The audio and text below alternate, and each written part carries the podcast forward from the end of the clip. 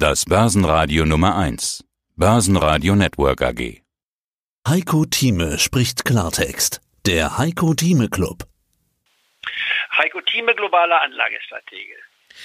Der DAX hat einen neuen Rekord geholt. Also endlich auch der DAX, nachdem ja vor allen Dingen in den USA, aber eben auch MDAX, SDAX und Co. einen Rekord nach dem anderen hingelegt haben. Jetzt kann man sich fragen, geht's im DAX auch so weiter? Momentan sieht's nicht danach aus. Also der Markt ist nicht voller Motivation nach vorne gerannt. Es gibt nicht schon wieder einen neuen Rekord, sondern der DAX hat stattdessen diese runde Marke schon wieder verloren. 14.000 Punkte sehen wir von unten. Herr Thieme, wie ist denn die Lage aus Ihrer Sicht? Die Lage ist immer so wild flüssig. Das heißt, es gibt keinen klaren Trend, sondern der Markt versucht erstmal die Rekordhöhen, die wir gesehen haben, 14.200 gewesen, dass man das erstmal verdauen muss. Denn ich hatte gestern gerade in meiner Marktprognose auch mal die Analyse vorgetragen, dass man sich überlegen muss, wie sieht denn der Anstieg aus? Seit Oktober, wir hatten ja im Oktober eine Korrektur gehabt, als der DAX-Index unter die 11.500 Marke kurzfristig fiel. Wir kamen von 13.600 her und dann ging es zügig aufwärts. Und zwar in der Erwartung oder Hoffnung, dass es zu einem politischen Wechsel käme, der dann auch eintrat. Wenn auch knapp, aber er trat immerhin ein.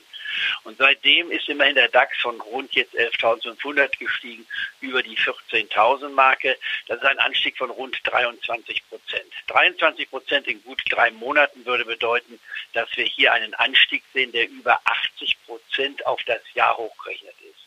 Das ist in etwa das Zehnfache dessen, was der DAX in einem normalen Börsenjahr, wenn man zurückgeht auf 1988, als der DAX zum ersten Mal notiert wurde, also äh, betreffen würde. Also das Zehnfache. Wir fahren mit der zehnfachen Geschwindigkeit auf der Aktienautobahn, wie ich immer sage. Das heißt in anderen Worten, wenn die Höchstgeschwindigkeit bei 130 oder 120 liegt oder 140 oder 150, dann fahren wir jetzt schon hier noch nicht mit Überschallgeschwindigkeit, aber wir fahren mit einigen hundert Kilometern, also 250 wäre so ein Minimaß oder 350 Stundenkilometern. Jetzt die Frage an unsere Börsianer, unsere Clubmitglieder, wer ist denn schon mal über 300 Kilometer auf der Autobahn gefahren? Ich glaube, da werden sich ganz, ganz wenige Hände erheben meine Rekord liegt bei knapp 250, die im Porsche meines Bruders gefahren wurde, nicht wahr? Und das ist schon eine ganz schöne Geschwindigkeit. Aber 300 habe ich noch nie erreicht, geschweige denn 400 oder 500.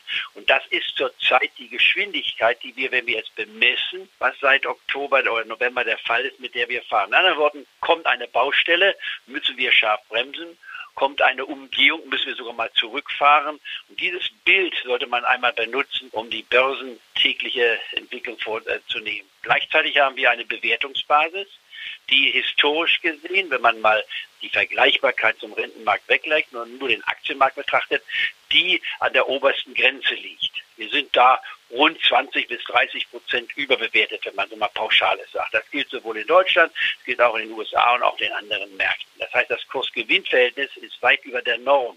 Aber Anlage ist ja relativ zu sehen. Man muss immer vergleichen, was ist denn meine Alternative? Einmal ist die Alternative zum Investieren an der Börse oder am Rentenmarkt natürlich das Bargeld. Nur das Bargeld bringt zurzeit gar nichts. Früher bekam man Geld fürs Bargeld. Das war zwar nicht viel, aber konnte in etwa die Inflationsrate äh, aufrechterhalten. Sagen, man hat da nicht Geld verloren. Heute ist die Inflationsrate im Schnitt so um die 1 Prozent ein bis anderthalb Prozent maximal. Man will aber zwei Prozent anstreben, also liegt darunter.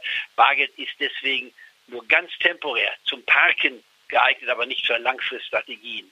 Am Rentenmarkt kriegen wir in Deutschland negative Zinsen. Das heißt, mir wird Geld abgezogen im Jahr. Ein kleiner Betrag nur vom halben Prozent, wenn man zehnjährige kauft. Aber immerhin jedes Jahr ein halbes Prozent zu verlieren, das addiert sich dann auch in einem Lebensalter auf eine ganz schöne Summe, die man dann nicht mehr hat.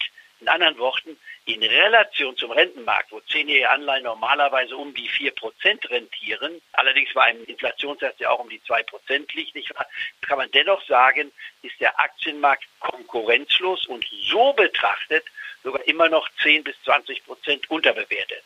Das heißt, wir sind hier in dieser Schere oder in der intellektuellen Klammer. Wir sagen müssen, was wollen wir betrachten? Den absoluten Vergleich sind wir zu teuer.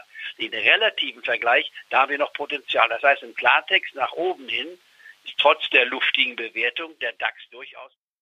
Sie hörten einen Ausschnitt aus dem aktuellen Heiko Thieme Club. Das ganze Interview können Sie als Clubmitglied hören. Werden Sie Clubmitglied im Heiko Thieme Club, um erfolgreicher an der Börse zu handeln. Mehr dazu klicken Sie auf den untenstehenden Link.